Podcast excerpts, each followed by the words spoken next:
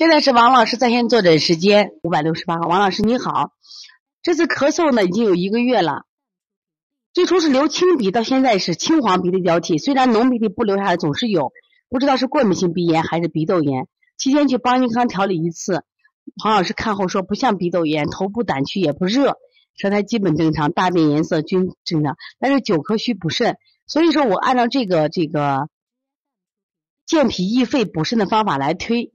回家我和婆婆也推鼻区也一直有做，但效果不太明显。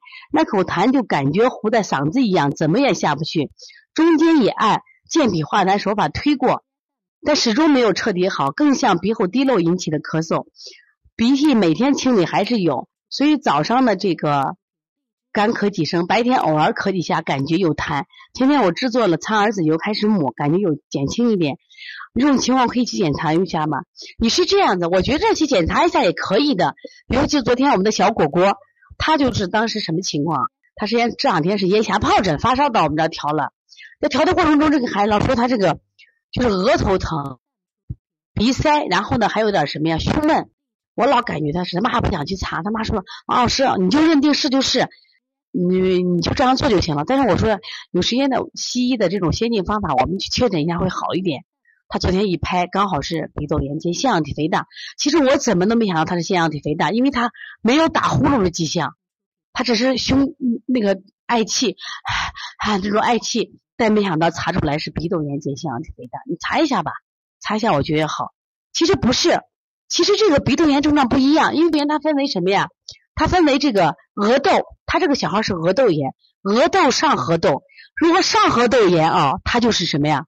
咳嗽多。上颌窦炎咳嗽多，你记住，因为上颌窦炎在我们的颧骨的位置，颧骨的位置什么呀？一躺下，刚好那个鼻涕倒流在咽喉处，知道吧？昨天我调那个张国正，他就来了以后，妈妈说咳嗽多得很，我让他张嘴看，刚好有两块痰在嗓子眼捏着呢。我最后昨天给他干什么呀？拿这个香油啊，给他排了个痰，排完他不咳了。你这晚上不咳，晨起咳不咳？你不明显吗？晨起咳不咳？晨起如果咳的话，也有可能是呀，晨起体位变化，干咳。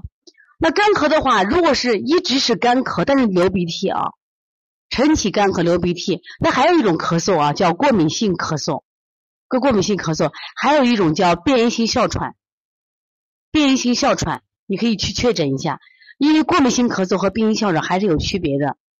比如他用药的时候都会有区别。如果是过敏性咳嗽，西医大夫给你开氯雷他定；如果是变异性哮喘，两个症状很像，干咳多，他用的是什么呀？就是西利西西替利嗪吧，用的这个药和酸尔宁不太一样。